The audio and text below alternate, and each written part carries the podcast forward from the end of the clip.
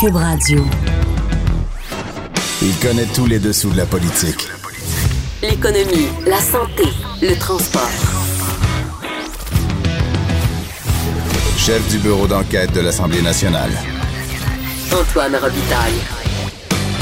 Là-haut sur la colline. Cube Radio. Et oui, en direct du cochon de Cube sur la colline. Excellent mardi à vous tous. Mardi très frisquet quand même. On a hâte au printemps. Un jour, ça va arriver peut-être. Mais euh, le cœur de l'Assemblée nationale, lui, est chaud parce qu'il y a des commissions parlementaires, notamment sur le projet de loi 21, le projet de loi sur la laïcité. Il y a une période de questions à 14 heures, donc on va suivre ça, c'est certain. À 13h15, on discutera d'ailleurs avec un parlementaire. On l'a enregistré plus tôt là, parce qu'il devait aller à la période de questions, se préparer. C'est Joël Arsenault de, du Parti québécois qui va nous parler de cette affaire. Là. Vendredi dernier, il y a eu une commission parlementaire. Euh, les parlementaires ont reçu euh, des gens de, la de, de, de, de l'entreprise Lyft euh, qui est un équivalent à, Uber ou quelque chose de semblable. Euh, et, tout s'est passé en anglais à la commission parlementaire. Il va nous expliquer pourquoi il a exprimé son profond malaise. Et moi, je l'ai qualifié de mon oncle 101. Et j'aime ça, moi, les mon oncle 101, vous le savez. À 13h30, euh, Mia Homsi sera là de l'Institut du Québec. on va se pencher sur les surplus faramineux euh, de l'État du Québec. Hein. ça ne cesse d'augmenter. Les prévisions sont constamment battues. Elle va nous expliquer pourquoi, comment elle peut affirmer ça. Puis si on a, on a donc euh, accumulé assez d'argent pour les prochaines années pour payer toutes les dépenses euh, très grandes et très importantes de la coalition Avenir Québec au pouvoir. On finira évidemment, parce que c'est mardi, on finira l'heure de façon très érotisée.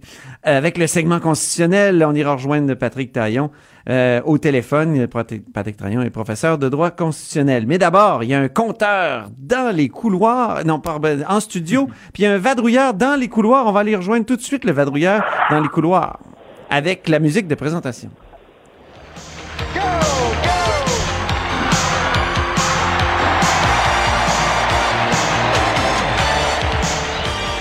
Oui, c'est la musique de Marc Gagnon ou plus précisément, Marc-André Gagnon, correspondant parlementaire, Journal de Québec, Journal de Montréal. Comment ça va dans les couloirs, Marc-André?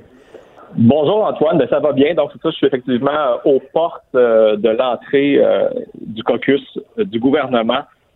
donc qui commence dans, quelques minutes. Alors les députés commencent à faire leur arrivée. J'ai certainement quelques questions pour les ministres du gouvernement. Ben oui, surtout sur le différent entre Ottawa et Québec, sur les infrastructures, mais plus précisément sur le tramway de Québec. T'es comme l'expert qui suit ça depuis euh, un bout de temps. T'as des extraits. Explique-nous ça, essaie de nous démêler ça parce que c'est assez complexe. C'est une question de financement puis de querelle entre paliers de gouvernement. Ben, c'est ça. C'est vrai que c'est quand même assez technique comme querelle fédérale, provinciale, parce qu'il est question euh, euh, de vraiment de détails à l'intérieur même des programmes d'infrastructure. Euh, mais bon, il faut se rappeler d'abord et avant tout que le premier ministre François Legault, jeudi dernier, passe euh, devant les membres de, de l'Union des municipalités du Québec et là, ben surprend un peu tout le monde en disant pour la solution, pour, pour le tramway, on va trouver une solution.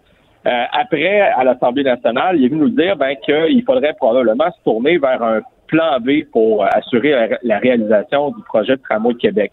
Et celui qui nous a surpris hier, ben, c'est le ministre François Bonnardel qui est venu nous expliquer euh, à LCN, puis ensuite en entrevue euh, avec lui au bureau parlementaire, ben, lui, comment il voit le plan B. Essentiellement, M. Bonnardel, hier, a donné le feu vert à la réalisation du projet de tramway parce qu'il a dit dans quelques ah semaines, je vais déposer un projet de loi à l'Assemblée nationale qui va permettre à la Ville de Québec d'avoir tous les outils nécessaires pour réaliser le projet. Mais réaliser le projet comment? Parce qu'on sait que la chicane fédérale provinciale, elle, repose sur quoi? C'est sur le financement euh, du projet. Et M. Bonnardel, lui, a proposé de réaliser le projet de tramway par phase. Il reste qu'il manque 800 millions de dollars parce que Québec ben oui, c'est pas rien ça. Pas, euh, c'est ça, ne s'entendent pas sur, sur l'endroit où aller le chercher à l'intérieur même des programmes des programmes euh, existants.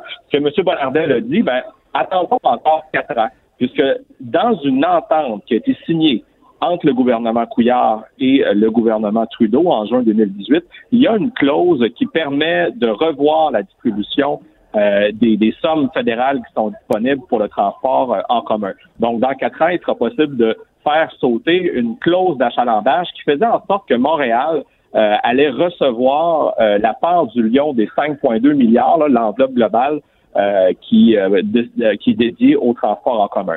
Mais ce que M. Bonardel n'a pas dit hier, Antoine, c'est que la même entente précise que dans cinq, dans, dans, dans cinq ans, dans, en fait, là, il reste quatre ans, puisque l'entente a été signée l'année dernière, euh, ben, il faudra quand même demander l'accord des sociétés de transport concernées. Il faudra aussi que le gouvernement euh, du Canada donne son aval. Et moi, je suis pas certain, Antoine, que la STM euh, va, va, être d'accord, et ni la ville de Montréal, là, pour laisser aller 800 millions de dollars comme ça. Hier, j'ai posé la question d'ailleurs à François Bonnardel pour celui de Montréal. On peut écouter son explication. Oui, euh, une grande partie du financement va, va à la métropole. Dans ces conditions, vous comprendrez qu'il n'y a pas 3,7 milliards de projets présentement à la métropole. C'est la mairesse de Montréal qui risque de pas être contente. La mairesse est au fait. On a eu des discussions. Euh, Christian Dubé a rencontré, vous le savez, la mairesse dans les derniers jours. Euh, pour nous, il est important, encore une fois, de, boucler ce budget, ce projet qui est extrêmement important pour la capitale. Puis dans ces conditions, c'est une des options qu'on va privilégier. Alors, ah si, on résume, euh, si, on résume, La mairesse est dans les murs du Parlement aujourd'hui. On pourrait aller voir ce qu'elle pense de cette décision-là du gouvernement. Hein? Exactement. Donc, il faudra voir qu'est-ce que la mairesse de Montréal aura à nous dire à ce sujet-là aujourd'hui. Mais euh, si on résume, ben, le plan B que M. Bonardel nous a présenté euh, hier, c'est pas exactement le plan B auquel François Legault a fait référence la semaine dernière. Donc, je te propose de reculer un peu dans le temps et d'aller réécouter quel était le plan B euh, que François Legault avait laissé entendre avec l'extrait suivant. Il y a deux possibilités. Notre premier choix, c'est que le fédéral revienne sur sa position et ajoute un 800 millions. Sinon, on va être obligé de regarder la possibilité de réduire le coût du projet. Ben là, il parlait de réduire le coût du projet. De réduire le coût. Et forcément, réduire le coût d'un projet, ça veut dire réduire l'ampleur d'un projet. En le réalisant par phase, ben, on comprend que l'objectif est quand même de faire le projet dans son euh, dans, son entièreté. Et euh, aussi, ce que M. Bonardel nous dit, c'est attendons quatre ans pour boucler le financement. Mais la semaine dernière encore là, M. Legault, je l'ai questionné à savoir est-ce qu'il y aura euh, des retards et euh, est-ce qu'on peut commencer avec l'argent qui est disponible là? On peut écouter ce qu'il a dit la semaine dernière à ce sujet. Ben, ce que je dis, c'est que je souhaite que dans les prochains jours, les prochaines semaines, que le gouvernement fédéral fasse sa part puis mette 1,2 milliard pour le financement. Si on se tourne vers un plan B, ça veut dire du retard parce qu'il faut revoir euh, le parcours, il faut, il faut revoir la, façon de s'y prendre. Donc. Ben, écoutez, actuellement, on n'est pas, pour démarrer un parti qui est euh, un projet qui n'est pas totalement financé. Serait irresponsable. Alors, C'est difficile de s'y retrouver, Marc-André. c'est tellement confus, les, les ben, messages sont différents. Puis, dans le fond, ce qui importe là, pour les gens de Québec, puis une majorité, là, les, sondages le disent, euh, les gens d'affaires et tout ça, c'est tout le monde veut un tramway. Il va-t-il en avoir un, Marc-André? Ben, en tout cas, monsieur, monsieur Bonardel, hier, a donné le feu vert en disant, ben, je vais déposer un projet de loi qui va permettre à la Ville de Québec, autrement dit, d'être euh, maître d'œuvre puis d'entreprendre euh, le projet, mais en le faisant par phase, avec un financement qui n'est pas encore complété. C'est ce que monsieur Bonardel propose. Alors que la semaine dernière, monsieur Legault disait qu'il serait irresponsable euh, d'entreprendre la réalisation d'un projet dont le financement n'est pas encore bouclé. Alors, alors effectivement, euh, il y a un peu de confusion euh, sur la ligne, mais ce qu'on peut retenir aujourd'hui, si on veut faire simple, ben, c'est que le feu vert est donné, ou en tout cas, il sera donné véritablement lorsque le projet de loi euh, de M. Bonardel sera déposé. Ça doit être adopté d'ici la fin de la session parlementaire, à défaut de quoi le projet de tramway risque d'être retardé. Alors, euh, j'ai bien hâte de voir euh, ce qu'il y a à l'intérieur de ce projet de loi. Semble-t-il qu'il est déjà euh, rédigé selon nos sources et prêt à être déposé. Alors vraiment, ça ne devrait pas tarder. Bon. Ben écoute, pour ceux qui sont favorables, réjouissons-nous. pour les autres, ben, ils doivent espérer que les embûches se, multiplient, puis qu'il y ait juste une phase, puis qu'il n'y ait peut-être pas les phases suivantes. c'est ce qu'on peut conclure. et vu qu'on vu qu'on jase, il y a quand même déjà 2,2 milliards de dollars là, en ce moment sur la table parce que Ottawa a déjà un premier 400 millions de dollars de disponibles dans ses programmes, plus le 1,8 milliards de dollars du Québec. Donc, 2,2 milliards sont disponibles pour commencer le projet. C'est à peu près l'équivalent euh, de ce que coûte la portion tramway du, euh, du réseau de transport structurant, Ah. parce faut-il le rappeler, le projet C'est les trambus, c'est les trambus qui risquaient de sauter à ce moment-là. Ben, peut-être, en tout cas, il faudra voir. OK. Bon, ben, Marc-André Gagnon, merci infiniment. Puis, euh, on vous laisse aller interviewer euh, tout le monde qui rentre euh, au caucus de la CAQ. Exact. M. Charette est en mêlée de presse en ce moment, d'ailleurs. OK, parfait. Merci. À tout à l'heure. À bientôt, en tout cas, à, à très bientôt cette semaine. Alors, c'était Marc-André Ca- Gagnon, correspondant parlementaire, Journal de Québec, Journal de Montréal. Je me tourne maintenant vers notre compteur.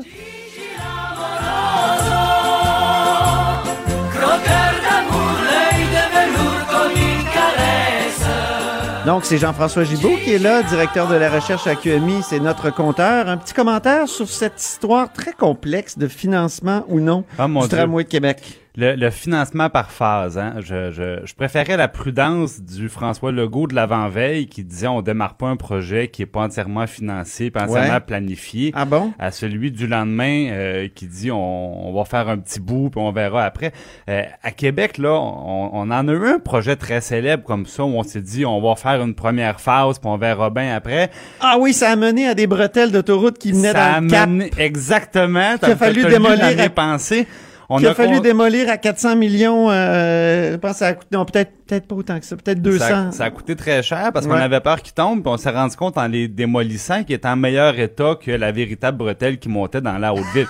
Mais tout ça pour dire peut-être pour les, les gens de Montréal qui euh, qui ont peut-être jamais vu ça là, on a construit oui oui oui ici à Québec euh, une autoroute qui se rendait directement dans le Cap Diamant parce qu'on voulait passer au travers et ressortir sur le boulevard Champlain près du fleuve.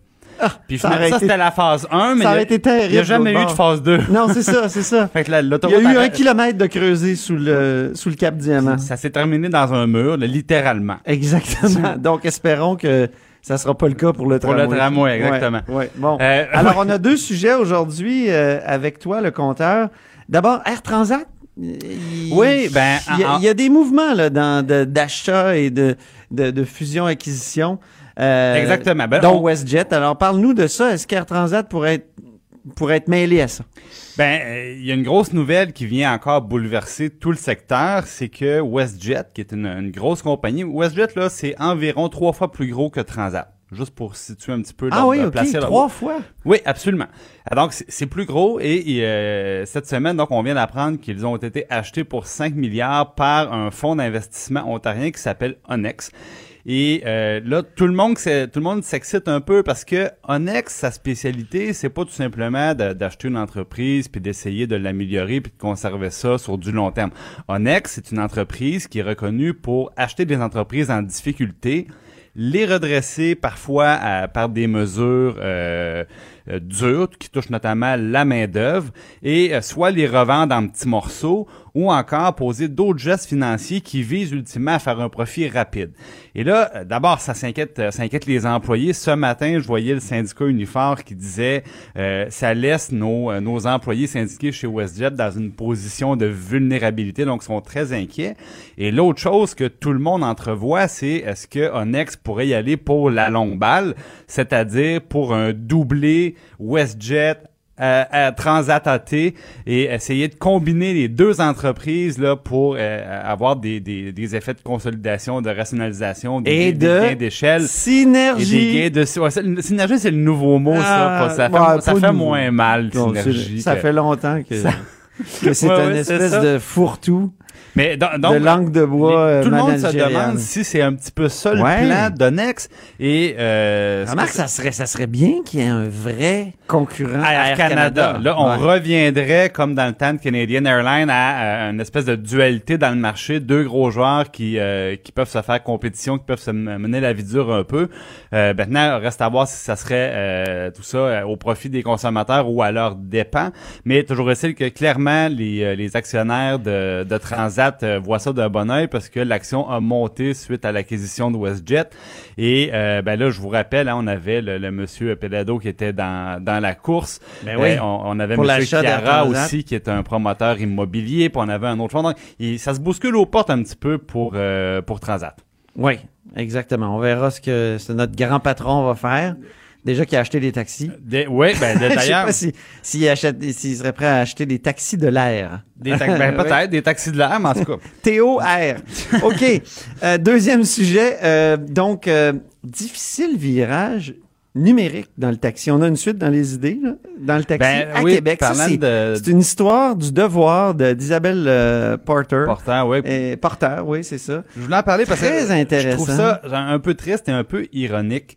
C'est-à-dire, puis je, je sais que tu avais, une certaine affection pour ce petit projet-là. Euh, ce qui arrive, c'est qu'à Québec, il y a une coopérative de taxi, bon, coop, qui euh, a trouvé le moyen à coût réduit, relativement réduit, euh, d'avoir son application et son application mobile qui fonctionne plutôt bien. Hein? On l'utilise tous les deux et euh, ça fonctionne vraiment bien. Vraiment. Et ça n'a pas grand-chose à envier à Uber.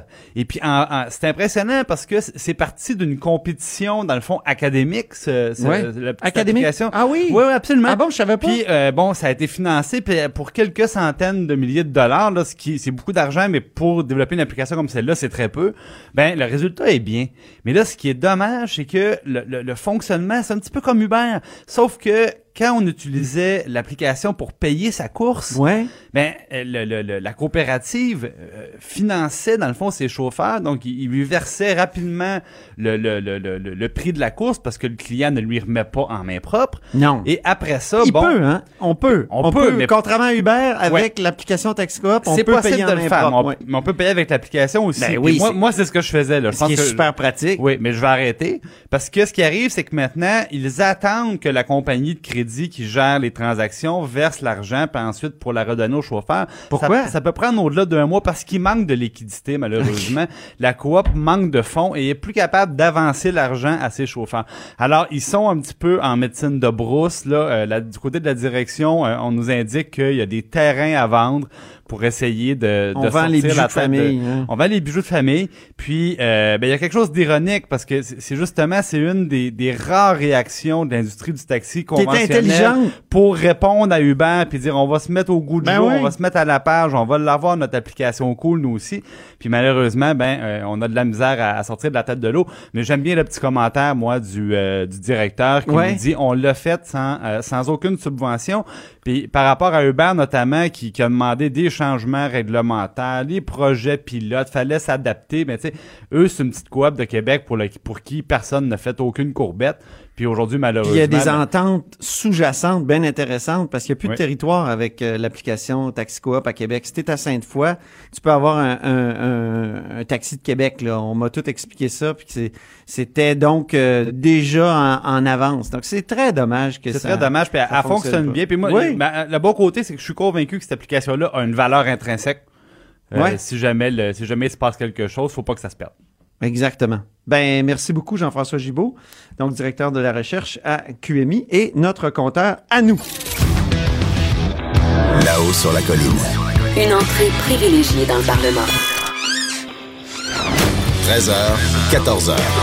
Cube Radio.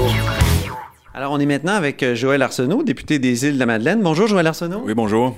Donc, euh, vendredi dernier, en commission euh, des transports, il y a eu quand même euh, un événement qui vous a fait dire que vous aviez un profond malaise. Expliquez-moi un peu ce qui est arrivé. C'est un peu troublant. On recevait une entreprise de la Californie, Lyft, qui venait présenter un mémoire à la commission sur toute la question de l'industrie du taxi et la déréglementation qui s'en vient. Et à un moment donné, il y a une question qui est posée sur la tarification parce que ces gens-là ont présenté le mémoire en français, mais en disant que leur maîtrise du français était limitée. Alors les questions, ils pourraient euh, les faire traduire par quelqu'un qui les accompagnait. Alors au bout de quelques minutes, euh, il y a une réponse qui a été offerte par un, représentant euh, sur euh, le salaire qui était gagné par les conducteurs de, de La réponse a été offerte en anglais le ministre s'est tourné vers les membres de la commission en disant tout le monde comprend, on peut passer à la prochaine question. Moi, j'ai fait un point d'ordre pour soulever l'idée euh, il y avait des téléspectateurs qui étaient intéressés. Le, le projet loi est assez fondamental pour euh, une trentaine de milliers de familles au Québec. Il valait peut-être mieux continuer avec la traduction? Et ce qu'on a fait, c'était 20 dollars euh, de l'heure, à peu près comme Uber et ainsi de suite. Un peu plus tard, ben, il y a euh, un autre député euh, du parti au pouvoir qui pose sa question directement en anglais et ensuite on va vers l'opposition et tout l'échange se déroule en anglais, ce qui était effectivement troublant pour, pour, deux raisons. D'une part, nos institutions au gouvernement devraient être à prédominance française. on devrait donc échanger en, en français et, et d'autre part, le dossier est suffisamment important pour que les Québécois aient l'information de première main en français. Mais la présidente de la commission vous a dit, ou le président, je ne me souviens pas exactement, euh, vous a expliqué qu'il n'y a pas de règles sur euh, l'usage des langues au Parlement. Ça rappelle un célèbre tableau qui est au Salon Bleu, le débat sur les langues. Alors, euh, il n'y avait rien de... C'était pas un accro au règlement hein, qui se produisait là. Ben, en fait, ce à quoi j'ai répondu qu'on n'avait pas besoin d'un règlement pour faire preuve de respect envers euh, la langue d'usage au Québec et les Québécois euh, unilingues francophones qui veulent suivre les débats de l'Assemblée nationale. Et je pense qu'à cet égard-là, avec, euh, avec la loi 101, avec les débats actuellement là, sur le recul du français dans l'espace public, je pense que les parlementaires ont un devoir d'exemplarité et c'est ce que j'ai voulu signifier à mes collègues dans mon intervention ce, passage-là, si euh, facile à l'anglais, il, vous inquiète? Est-ce que c'est une tendance, euh, euh, c'est une tendance au Québec de, comme ça faire en sorte, faire comme si les deux langues étaient vraiment sur, un même pied? Ben, il y, a deux volets à, ça. Oui, ça, m'inquiète dans la mesure où si on fait pas preuve de vigilance, on, va tout simplement embrasser la, la langue anglaise dans l'espace public. On le voit déjà, la, la progression du, non seulement du bonjour hi, mais ensuite de la conversation qui peut aller en anglais si les francophones euh, veulent euh, changer d'une langue à l'autre pour, pour aller plus vite, comme l'a dit euh, le député euh, de la Pinière, M. Barrette, en disant pour, pour, économiser du temps, on va y aller en anglais. Si le réflexe des Québécois, non seulement dans le commerce, mais au travail, dans l'espace public et maintenant à l'Assemblée nationale, c'est dire pour faire plus vite, on va, on va aller à l'anglais, mais je, je pense qu'on va à l'encontre de, de, de, finalement de, de nos valeurs et euh, de notre rôle fondamental de vivre ici au Québec et d'affirmer notre nation euh, francophone à travers l'ensemble de l'Amérique du Nord. On sait que le, le français, il, il, est menacé, peut-être qu'on ne le sent pas comme une menace directe, mais il est d'abord menacé par, par l'insouciance des, des gens et au premier chef vendredi dernier des parlementaires. Donc, euh, une inquiétude sourde là, vous, vous habite là-dessus. Mais, mais comment faire euh, pour faire... Est-ce que vous sentez que vos, vos euh, compatriotes, j'allais dire, non, vos collègues euh, ont été sensibles à vos arguments?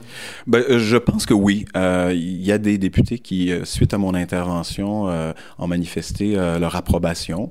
D'autres en semblaient irrités parce qu'ils ils y voyaient peut-être un, côté partisan parce que j'ai fait un lien euh, entre le dossier dont on, on discute, c'est-à-dire la prise de contrôle éventuelle par des intérêts étrangers de l'industrie du taxi, avec l'ouverture grande qu'on fait pour Uber et Lyft. Donc, il y a une symbolique là-dedans. On, ouvre la porte euh, par la libéralisation de l'industrie du taxi à des entreprises étrangères, et en plus, on le fait dans la langue de l'envahisseur, si, je peux m'exprimer ainsi.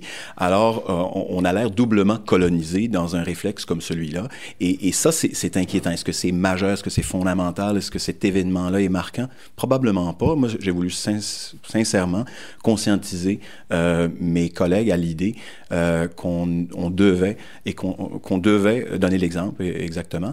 Et puis, euh, on m'a dit, ben, est-ce que vous voulez changer le règlement? Euh, non, je, pense, encore une fois, je le répète, je pense pas qu'on a besoin d'un règlement à l'Assemblée nationale pour signifier que ça se passe ici en français. Et à cet égard, il y a plusieurs, il y a plusieurs collègues parlementaires de langue maternelle anglaise qui s'expriment très bien en français et qui le font par respect pour, pour, le, Québec, pour leurs concitoyens, tout ça. Et, de temps à autre, ils vont poser une question ou faire un commentaire euh, qui s'adresse plus spécifiquement à leur commettant anglophone. Mais ils le font, je pense, dans un très grand respect de la langue commune. Puis je pense qu'il faut continuer dans ce sens-là. En commission, c'est pas le gouvernement qui, euh, qui, dirige les travaux. Évidemment, on est à l'Assemblée nationale, on est dans le cadre du législatif, mais est-ce que euh, le gouvernement euh, est sensible à, cette question-là, selon vous, c'est-à-dire le gouvernement de la, de CAQ? Là? Bien, écoutez, on, aurait pu s'attendre à ce que le ministre, qui, est évidemment le, je dirais, le, point de mire de cette commission-là, exerce son autorité morale sur les membres en disant je tiens à ce projet de loi. Il est important pour les Québécois. Je veux que les gens comprennent ce qui s'en vient. On va continuer à, opérer euh, en français. Ça, c'est un premier élément. Deuxièmement, si on va de façon plus large, on voit que le gouvernement, à l'heure actuelle, se dit un gouvernement nationaliste, défendre euh, une application euh, plus stricte euh, de, de, la loi 101, mais jusqu'à présent, on n'a pas vu d'action. On n'a pas vu la ministre Roy nous dire exactement ce qu'elle entendait faire. Et puis en commission parlementaire, on aurait pu justement retenir cet exemple-là en disant on va commencer par donner l'exemple. On a même ouvert la porte la semaine dernière euh, avec la motion qu'on avait présentée à l'application de la charte de la langue française dans les entreprises à charte fédérale. Oui. On a ouvert à ça. Ça, c'est, on parle des milieux de travail euh, des entreprises à charte fédérale. Est-ce que notre milieu de travail comme parlementaire, on veut qu'il soit en français? Moi, je pense qu'on aurait eu une bonne euh, façon, une bonne occasion de le, présent, de, de le dire, de le réaffirmer. Ben, merci beaucoup, Joël Arsenault. Merci à vous. Là-haut sur la colline. Pour nous rejoindre en studio. Studio à commercial cube.radio. Appelez ou textez. 187 cube radio. 1877 827 2346. On joint maintenant Mia Hamsi, directrice générale de l'Institut du Québec. Bonjour Mia Hamsi. Bonjour. Alors, euh, les, les surplus du Québec sont toujours plus gros. Je, il me semble qu'on regarde les provinces limitrophes, l'Ontario euh, qui, qui, a du mal, qui est obligé de, de faire des coupes euh, importantes, et qui sont des milliards dans le trou. Et, et vous, euh, à l'Institut du Québec, là, qui est un partenariat entre le Conf Conference Board et, et, HEC, vous arrêtez pas de nous, de nous dire que les, les, les, les, fameux surplus sont plus gros, toujours plus gros, toujours plus gros. Mais qu'est-ce qui se passe, Miam? Oui, si, mais on va vous, je vais vous expliquer ça parce que à date, ça a l'air qu'on est dans la bonne direction parce que, en fait, si vous regardez les euh, révisions euh, du ministère des Finances, ils anticipaient pour euh, l'année 18-19 initialement un déficit d'1,6 euh, milliard. Ça a été révisé à l'équilibre, puis après 850 millions de surplus là, à mise à jour. Puis là, après 1,6 milliard, puis au Donc budget, la mise à jour, c'est cet automne. 2,5. Ouais. Ouais. Mise à jour, c'est cet automne. Là, après ça, c'est, on était rendu à 800, c'est ça? Puis, Oui, euh, après et- ça, il y a eu le budget. budget? qui- ils nous ont dit finalement c'est 2,5. Puis là, finalement, il y a quelques semaines, même pas une semaine et demie, ils nous ont dit Oh non, mais finalement, il y a un milliard de plus qu'on pensait, fait que c'est 3,6. Fait que finalement, nous, on avait dit entre 3,4 puis 4,6. Puis je pense qu'on sera pas loin parce qu'après 11 mois, ça, c'est les données du ministère. Là. C'est pas nous, on- on- je vous donne les faits. Les données du ministère, c'est qu'après 11 mois, il y a un surplus de 6,3 milliards avant les versements au fonds des générations de 2,8 milliards, de 2,7 oui, milliards. ça, faut le dire, c'est notre petite cagnotte là, qui nous sert à diminuer le poids de la dette euh, sur, euh, sur, sur l'économie du Québec, dans le fond. Exactement, c'est ça. Ça, c'est des, ver- des versements qu'on fait qui sont dédiés, dans le fond, qui Mm. vont dans un fonds qui s'appelle le Fonds des générations, qui sert à réduire le poids de la dette. Donc, une fois qu'on a mis 2,7 milliards là cette année à date, ben il en reste quand même 6,3 ou 6,1 après 11 mois. Donc, nous, ce qu'on, même juste ce chiffre-là, là, ça veut dire qu'il resterait en un mois, le gouvernement est supposé baisser jusqu'à euh, 3,6 son nouveau chiffre. Ce qui Et là, est là, qui Mia, serait du jamais allez- vu. ouais. Qui serait du jamais Ben vu. oui, c'est du jamais On vu, jamais vu ça. Non, non, non. L'année passée, on traitait les libéraux d'é- d'électoralistes, là, avant les élections, parce que ça sortait de tout bord, de côté, l'argent, ben, c'était 1,4 milliard qui était sorti. Fait que là, 2,7, c'est presque le double. Fait que, honnêtement, le 4,3 qu'on prévoit, il est, il est- il est- il est tout à fait, tout à fait plausible. Mais là, pourquoi vous travaillez pas, vous, au ministère des Finances? Parce que vous avez Ah, ben, l'air d'être meilleur. J'ai déjà, pour- j'ai pour- déjà euh, travaillé avec eux. Ils travaillent Oui, super je bien. sais.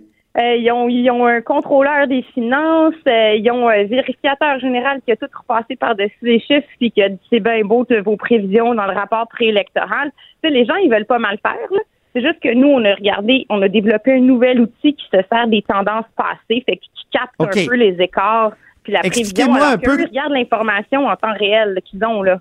Expliquez-moi comment fonctionne votre outil, puis ensuite, dites-moi si toutes ces mauvaises évaluations-là de la part du ministère des Finances, est-ce que ça les discrédite pas? Donc, d'abord, l'outil. De, de quoi ça a l'air? Comment ça Bon, fonctionne? notre outil, c'est quoi? À chaque mois, le gouvernement, il dit, voici les résultats, euh, voici mes résultats financiers pour ce mois-ci. Donc, à chaque mois, il fait ça. Ils font ça depuis des, depuis 10 ans.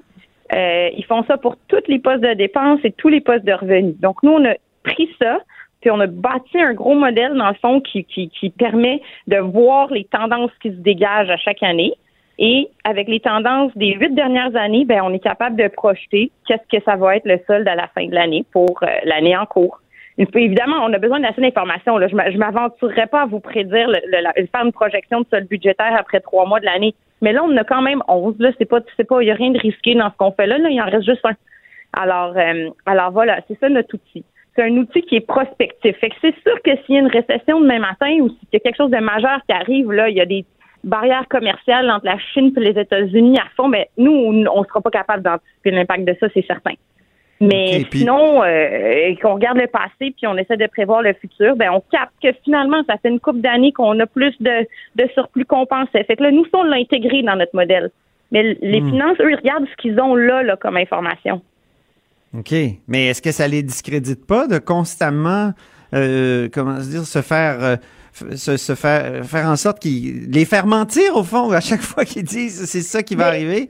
Il y, en a plus à leur, à leur défense, oui, mais à leur défense, c'est que quand on a regardé nous aussi les écarts euh, entre la prévision puis la réalité au cours des dernières années, puis c'est jamais euh, tout le temps la même source. Donc, les écarts des dernières années étaient entre 1 et 2 milliards entre la prévision puis le réel. Cette année, là, on est dans tout à fait un autre ordre de grandeur. Là, on est dans le 3 milliards. Là, mais euh, c'est des écarts de 1 à 2 milliards sur un budget de 100 milliards. OK, déjà, faut mettre en perspective un peu. Puis deuxièmement, ben ça se peut que la situation évolue puis qu'elle change. Il y a des choses qu'on devrait savoir, par exemple. Les organismes montrent que budgétaires et fonds spéciaux, là, ça c'est, mettons, les musées, euh, le Fonds vert, la RAMQ, ces organismes-là, qui sont pas directement euh, comme c'est plus difficile de capter ce qu'ils font, c'est pas dans le périmètre comptable. Donc, le gouvernement a plus de misère d'avoir l'info là-dessus. Bon, ben eux, à chaque année, ils surperforment d'environ un demi-milliard. Les intérêts sur la dette, à chaque année, ça coûte une coupe de centaines de millions de moins. Bon, ben nous, dans notre modèle, on le capte ça. Mais les finances, je pense qu'ils gardent ça comme mesure de prudence un peu. OK. Mais la prudence a des limites, là. Et- Ben, et- parce que là, on est en train de rentrer dans la zone des limites de la prudence. Mais à, leur défense, encore une fois, l'économie a vraiment surperformé au cours des deux dernières années, plus que ce que n'importe quel économiste disait. Donc, eux, ils ont été conservateurs, puis se sont dit, on va prendre la moyenne du secteur privé, pas plus, c'est correct. Puis finalement, ben, tout le monde s'est trompé, puis l'économie a été plus positive, puis l'argent est rentré plus que prévu. Fait que ça, ça explique une partie de l'écart. L'autre partie, c'est que les dépenses sortent moins. Ça, c'est ce qui est plus bizarre au gouvernement. Qu'on dise on va dépenser tant, puis on n'arrive pas à le dépenser. Puis ça, c'est un nouveau phénomène, puis ça serait bien de le comprendre. OK. euh, Est-ce que c'est des. Est-ce que c'est des coupes, le résultat de coupes budgétaires excessives? Parce que c'est un peu ça qu'on pourrait dire. là, les libéraux ont, ont- ont comme trop coupé. C'est, un peu ce que ça montre, ce que, euh, ce que vous nous présentez là comme, euh, comme surprise continuelle là, de, de, de- de- Ben, en termes de, de surplus. Effectivement, quand on regarde les années du gouvernement euh, Couillard, il y a certaines années où euh, il y a eu un écart important entre la prévision de dépenses puis euh, ce qui a vraiment été fait. Ça veut dire qu'ils ils dépensaient moins que ce qu'ils ont dit qu'ils dépensaient. Et puis ça, c'est il y a probablement eu une espèce de, virage, là, de changement de culture euh, dans la façon de dépenser. Au Conseil du Trésor, se sont gardés des provisions euh, plus d'a- d'argent au cas où il y a des imprévus que finalement ils n'ont pas utilisés, alors que ça fonctionnait pas comme ça. Euh, ça, c'est un des changements majeurs qu'on a vus euh, sous le précédent gouvernement. Puis ça, ça a eu un impact qui est resté. Mais quand même, si on regarde de cette année puis l'an passé, les dépenses augmentent quand même à un bon rythme. Là. On n'est pas dans du 1 ou 2% de croissance. Là. On, est, on est pas mal au-dessus de ça. là. La santé, l'éducation, c'est du 3-4% Ben oui. C'est plus euh, la, la normale, d'ailleurs. Est-ce que vous craignez, euh, je, je lis dans votre communiqué, le gouvernement ne dispose plus que d'un mois pour faire passer son surplus de 6,3 à 3,6 et atteindre ainsi cette nouvelle cible? Euh, euh, Est-ce qu'il y a eu cette année, est-ce que vous l'avez perçu, une folie du mois de mars? Vous savez ce que... Ben oui, sauf que oui, oui, mais cette année, La folie du mois de mars, je tiens à dire à ceux qui autres, connaissent pas ça, c'est folie- c'est des dépenses folles de, de, de fin de. par exemple, euh, il y a des, des fon- fonctionnaires qui nous qui nous le disent là, euh, on leur on leur propose de changer leur bureau même s'ils ont des bureaux qui sont corrects. on veut, oui, mais je, dans je- les ministères, oui. on veut dépenser à la fin de l'année fiscale. Il y en a eu une folie budgétaire comme, comme tout le temps, mais sauf que cette année, je on doit donner le crédit au gouvernement qui a eu une folie budgétaire transparente. Il y avait une page dans le budget là, avec plein de chiffres qui disaient voici toutes les mesures qu'on va faire pour sortir l'argent dans le dernier mois de l'année, puis le total, c'est 1,4 milliard de dollars. Alors, ils l'ont fait, mais de façon transparente. Puis c'est déjà c'est déjà un pas, là, honnêtement. Ils n'ont pas essayé de dire qu'ils faisaient rien. Puis ça, c'est l'autre chose qui est positive, c'est que le gouvernement, il, ils ont dit oui, on va essayer de, donner plus d'informations, de donner un meilleur portrait de la réalité, euh, d'être transparent, puis de vous expliquer qu'est-ce qui est récurrent et pas là-dedans. Parce que c'est ça la vraie question. Est-ce que est-ce que c'est des milliards qui vont être là chaque année ou c'est à cause d'éléments ponctuels qui réarriveront pas, puis dans Ouais. le fond, ça nous donne pas de vraie marge de manœuvre? Ça, c'est que- la question fondamentale. Exactement, parce que là, vous, votre étude porte sur 2018-2019. Exact. Alors que la grande question, c'est les années qui viennent. Puis 2019-2020, euh, on sait à quel point euh, la- le gouvernement Legault a promis de, de trucs hyper coûteux. Comme par Exact. exemple euh, les, les taxes scolaires, la coupure massive de taxes scolaires là, de 800 millions à peu près, les allocations Ouais. familiales, ils ont pas toutes versé encore ou ils ont pas toutes euh, réalisé encore les promesses, mais ça, ça va coûter cher. Les maisons des aînés, là, on voit que la ministre Blais vient d'annoncer plus de places en maison des aînés, les baisses d'impôts, donc euh, c'est là. Mais le- c'est ça. Est-ce qu'on a est-ce qu'on a assez de, de comment dire de, de revenus structurels qui vont revenir d'année en année Ouais. pour nous payer tout ça? Bon, ben, c'est exactement ça le cœur de la question. Puis c'est là où le gouvernement est quand même prudent parce qu'ils disent tout le temps on n'a pas nécessairement de marge de manœuvre au cours des prochaines années, puis ils veulent, ils veulent quand même baisser les attentes parce qu'ils savent très bien que la plupart de leurs engagements, la plupart des demandes euh, des ministères ou des différents groupes, c'est récurrent. Il y a personne qui te demande quelque chose d'une année puis qui te dit bonjour, merci, je suis content, je n'en veux plus pour l'année suivante. Donc, Ouais. euh, ce qui correspond pas nécessairement avec le surplus qu'on a constaté qui est pour une année. Mais ce qu'on a vu au budget, c'est que le gouvernement, finalement, il y avait une marge de manœuvre de 2,5 milliards. Parce que on- on- si on regarde le coût des mesures pour chacune des années du cadre financier, c'est autour Ouais. de 2 à 2,5 milliards. Donc ça, c'était ça la vraie marge de manœuvre là, que les libéraux ont laissé au gouvernement euh, euh. Là, c'est 2,5 de milliards par année pour faire des mesures. Fait qu'ils ont réparti ça entre des mesures pour l'économie, entre des mesures pour les familles, etc. Euh, mais là, est-ce qu'il y en a plus que ça? Je sais pas. Puis c'est là-dessus, dans le fond, nous, un peu ce qu'on fait, c'est qu'on demande au gouvernement de nous éclairer là-dessus. Euh, nous, étant les citoyens, là, pas l'Institut du Québec, là, ce qu'on veut, c'est que les gens aient leur juste le plus possible, puis en temps réel le plus possible, pour qu'on ait un débat public, dans fond. Est-ce que si on avait vraiment plus d'argent, plus de marge de manœuvre, qu'est-ce qu'on veut? On veut-tu baisser les impôts? On veut-tu être content qu'on ça va bien, puis c'était pas prévu, on le prend, puis on rembourse notre dette, puis comme ça, on n'est plus les plus endettés au pays?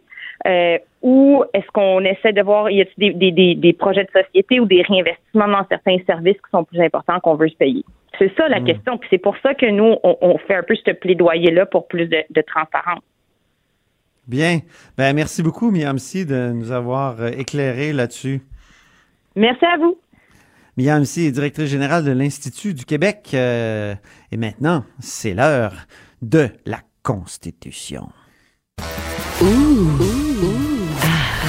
On s'érotise une question constitutionnelle à la fois. La traduction constitutionnelle.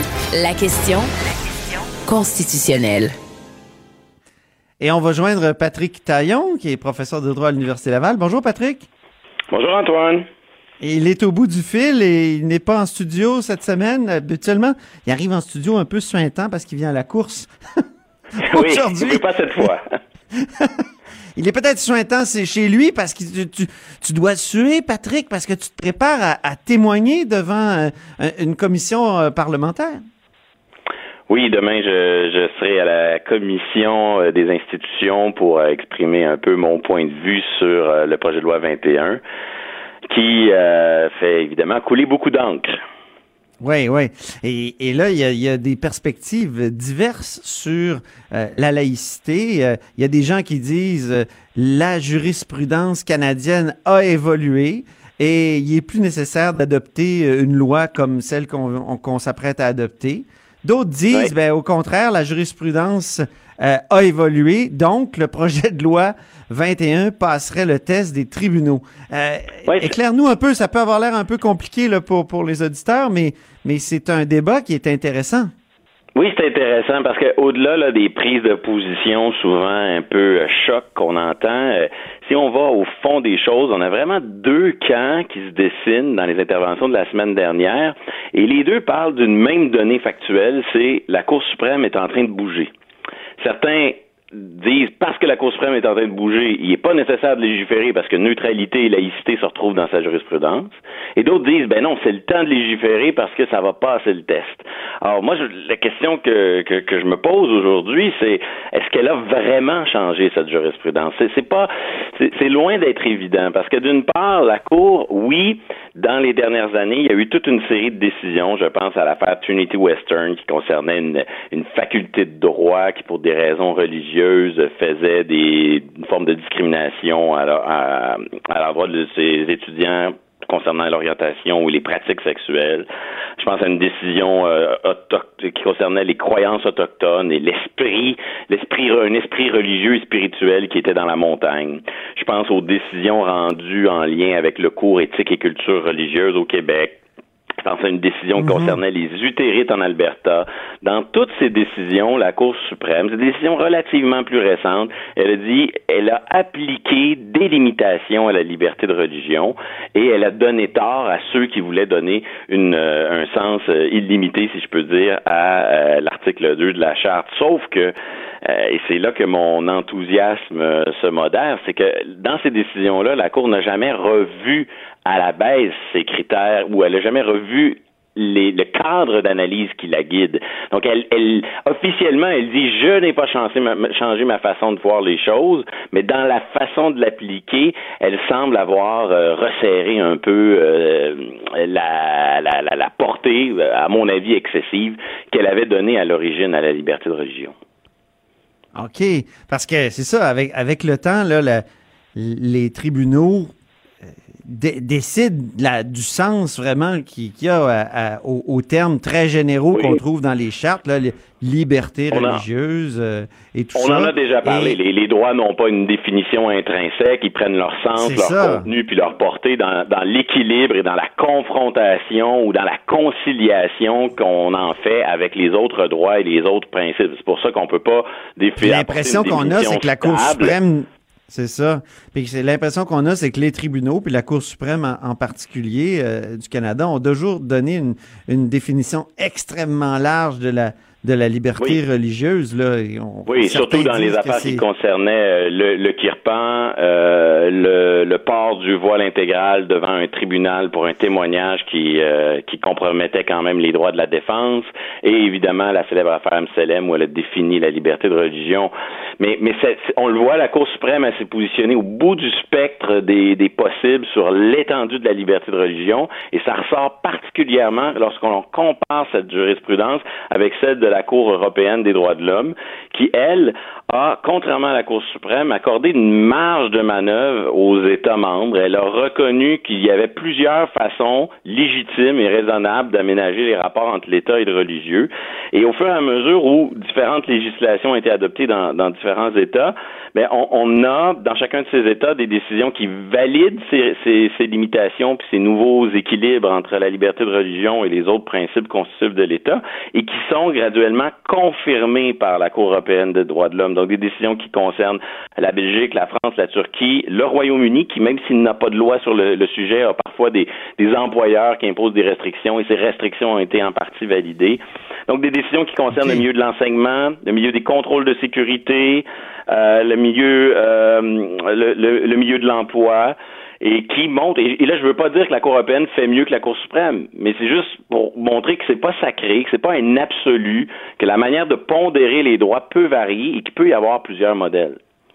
C'est ça, on reste dans des sociétés démocratiques, mais il y a des sociétés démocratiques qui, qui, euh, restreignent un petit peu plus cette, cette, notion de liberté religieuse que d'autres. Et, au Canada, peut-être parce qu'on est en Amérique du Nord, Patrick, je sais pas, là, je, on peut faire un peu de sociologie euh, politique ici. Euh, C'est vraiment euh, une, une permissivité une permissivité euh, totale par rapport à l'Europe. Et ça, c'est intéressant, ce que tu ben, soulignes la, la, la, Cour européenne des droits de l'homme. Elle, est, elle est clairement plus large que lorsqu'on compare la Cour européenne des droits de l'homme puis la, la, liberté de, de, religion interprétée par la Cour suprême. Mais évidemment, on sent un resserrement dans les dernières années avec les décisions que j'ai mentionnées tout à l'heure. Mais pour moi, ah ce resserrement-là, ou cette, cette recherche d'un retour du balancier, d'un retour d'une certaine modération, d'un certain équilibre, euh, il, il, a ses limites parce que conceptuellement parlant, la manière dont la Cour suprême définit la neutralité et définit la laïcité, c'est conceptuellement différent de ce qu'on cherche à faire au Québec. Et c'est là où euh, l'espèce de, de, de, de, clivage peut-être culturel entre le monde anglo-saxon et, et, les autres démocraties libérales semble peut-être s'exprimer le plus euh, vigoureusement. Je, je, prends quelques exemples. Euh, oui, oui, oui. La, la, la neutralité de l'État dans la jurisprudence de la Cour suprême, c'est, moi j'appelle une neutralité minimaliste. Elle consiste essentiellement à dire que l'État ne doit pas discriminer, ne doit pas favoriser ou défavoriser une religion plutôt qu'une autre. Bon, évidemment, il y a des exceptions à ça parce qu'elles sont explicitement prévues par la Constitution dans le milieu scolaire. Au, au, poste de chef de l'État, il y a de la discrimination. Il est interdit au Canada à un catholique de devenir chef de l'État pour des raisons liées à la succession royale qui sont un peu compliquées à expliquer ici. Mais oublions ces exceptions qui sont prévues dans la Constitution. La neutralité veut dire pas de discrimination, pas de, pas de, favoritisme à l'endroit d'une religion. Mais là où la, la neutralité euh, minimale à la canadienne, si je peux dire, euh, s'éloigne considérablement de l'esprit du projet de loi 21, c'est dans la manière dont cette neutralité, elle se veut bienveillante, puis elle cherche à valoriser à l'intérieur de l'État l'expression du religieux.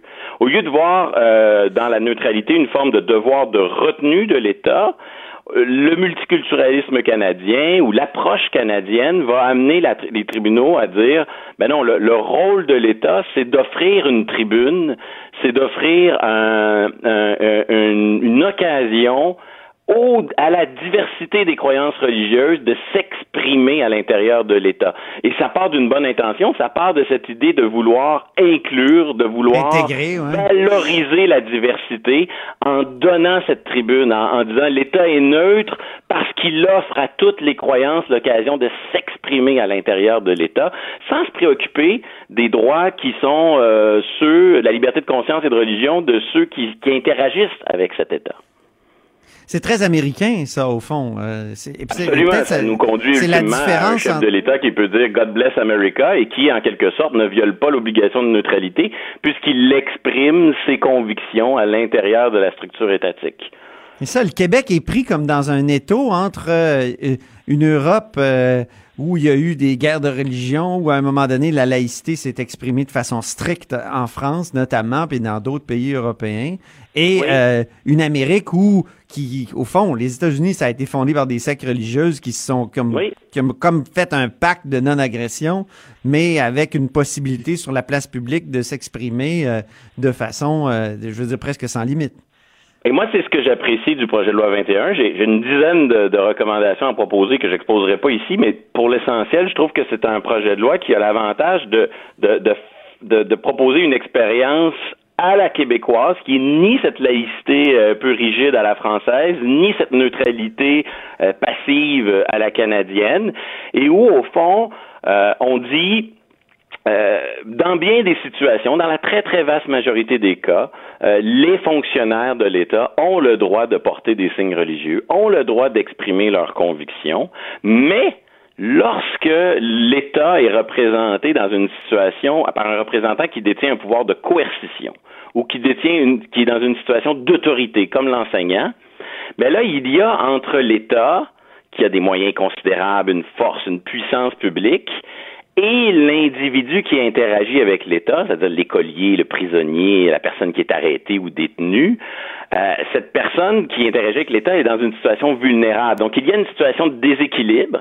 Et donc, entre la liberté de conscience et de religion de l'individu qui interagit avec l'État et de celui qui représente l'État, ben, il y a un ordre de priorité à établir. Et à mon sens, c'est ce que fait euh, le projet de loi 21. C'est pas une, euh, c'est une laïcité qui, sur le plan conceptuel, euh, cherche à réconcilier toutes sortes de tendances qui ne sont pas nécessairement simples à harmoniser et qui ne comprend que des interdictions, des interdictions bien limitées et circonscrites lorsque justement la situation d'autorité et de coercition rend le citoyen plus vulnérable et, et, pour euh, assurer que ce déséquilibre des forces entre mhm. le citoyen qui reçoit le service et le représentant ne, ne soit pas indu, ben, on dit que la, liberté de conscience de l'un doit privilégier, doit passer avant la liberté de conscience de l'autre. Quand on regarde euh, dans notre passé constitutionnel, dans notre parcours euh, constitutionnel, euh, on, justement, notre tradition est pas claire. Hein?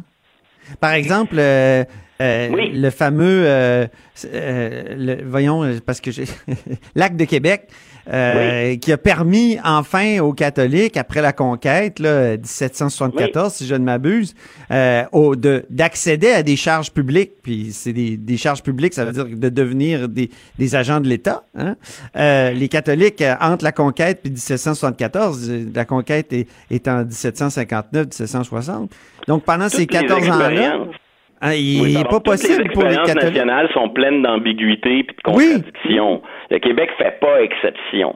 Sauf que, disons qu'il y a dans l'histoire du Québec euh, deux tendances, si je peux dire. Dès la conquête, il y a l'acceptation d'un pluralisme religieux, c'est-à-dire on ne peut pas avoir une religion unique dans cette nouvelle colonie britannique parce qu'il y a une majorité catholique et il y a une, élite dominante qui est protestante. Donc déjà, il faut intégrer cette espèce de, pluralisme. Pour certains, c'est le début de la laïcité parce que l'État prend un prend, prend de recul et accepte qu'il n'y aura pas de religion officielle. Pour c'est probablement plus juste. Il, serait probablement plus approprié de parler d'un régime de concordat, c'est-à-dire que jusqu'à la ah. Révolution tranquille, au fond, l'État accepte le pluralisme religieux et établit avec les grandes religions une forme de pacte implicite qui d'ailleurs a des traces dans la Constitution elle-même en ce qui concerne l'éducation, par exemple. Ben et donc, on reconnaît des droits à ces religions particulières qui, qui sont euh, en quelque sorte qui cohabitent sur le territoire. Donc, moi, je pense qu'on est dans une logique un peu de concordat, de pré-laïcité. Avec la mhm. Révolution tranquille, là, c'est clair que le Québec se transforme, sécularisation et, le projet de loi 21, ben, il sort pas de nulle part. Il y a, eu tout ce mouvement de, de laïcisation des écoles dans les années 60. Euh, il y a eu tout ce mouvement aussi de déconfessionnalisation des commissions scolaires dans les années 90 qui s'est traduit quand même par une modification de la Constitution. C'est pas, rien. C'est pas fréquent. Mmh. Et, et j'en parlais qu'en en 2005, euh, avant de conclure, euh, on a aussi, avec le cours ECR, supprimé dans la Charte québécoise le droit à l'enseignement religieux pour bien marquer ces différentes étapes vers un Québec plus euh, neutre sur le plan religieux. Ben merci Patrick Taillon pour cette euh, discussion extrêmement riche autour de la notion de laïcité puis du projet de loi 21. Merci infiniment. C'est moi qui vous remercie. Donc c'était Patrick Taillon, professeur de droit à l'Université Laval et constitutionnaliste. Cube Radio.